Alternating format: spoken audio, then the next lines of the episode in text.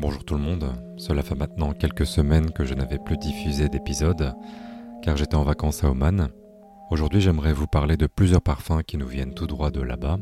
Je vais mentionner bien sûr la maison Amouage, mais également Oman Luxury et Ojar. Bonne écoute. Alors tout d'abord j'aimerais commencer par vous dire que j'ai passé les meilleures vacances de ma vie à Oman, tant pour l'authenticité du pays avec ses paysages à couper le souffle, la culture très riche en parfumerie, et les expériences humaines que j'ai eues avec l'accueil très chaleureux des personnes que j'ai rencontrées là-bas et avec qui je suis devenu très rapidement ami. Je pense notamment à Mouad de la maison Oman Luxury et son cousin Mohanad. Je pense également à Nasser, à Afsa, à Nora, Nouf et David. Je remercie encore également Renaud Salmon, le directeur artistique d'Amouage, qui m'a très gentiment aiguillé pour que je puisse visiter leur usine à Mascate. Ce n'est plus un secret pour mon entourage, mais j'ai vraiment hâte d'y retourner pour pouvoir visiter le reste du pays. Alors le premier parfum que j'ai envie de mentionner aujourd'hui, c'est Diaman de Amouage. Je l'avais déjà mentionné dans ma liste de 10 parfums que j'aime porter au travail. C'était le seul parfum que j'avais pris avec moi pour mon voyage, car je voulais créer de nouveaux souvenirs avec.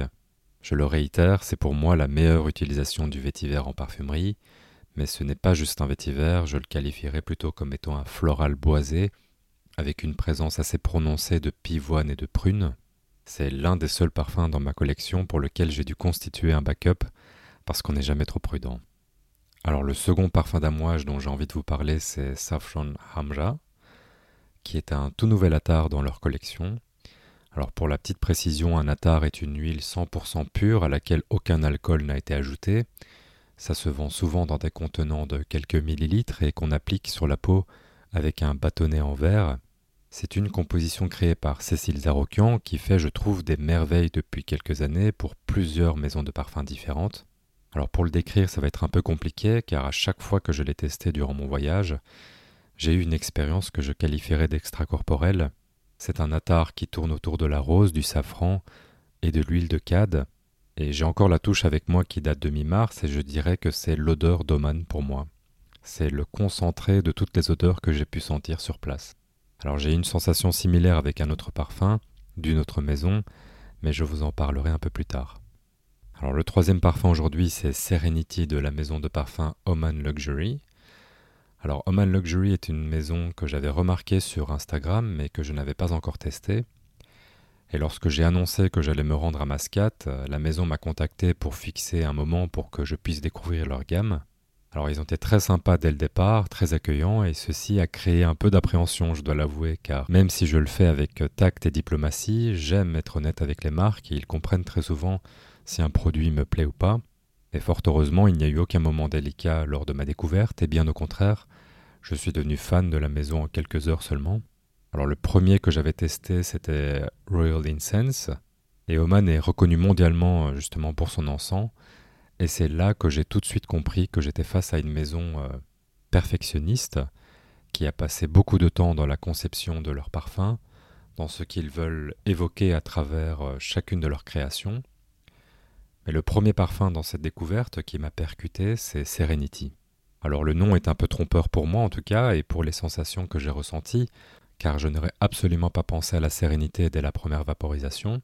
C'est un cuiré épicé, très chaud, avec une ouverture très puissante de cumin. Je sais que le cumin est une note que l'on doit apprendre à dompter en Europe. Il m'a d'ailleurs fallu, je pense, deux ans pour l'apprécier entièrement, alors que c'est une épice qui est présente dans la cuisine turque, par exemple, donc je n'y étais pas totalement étranger.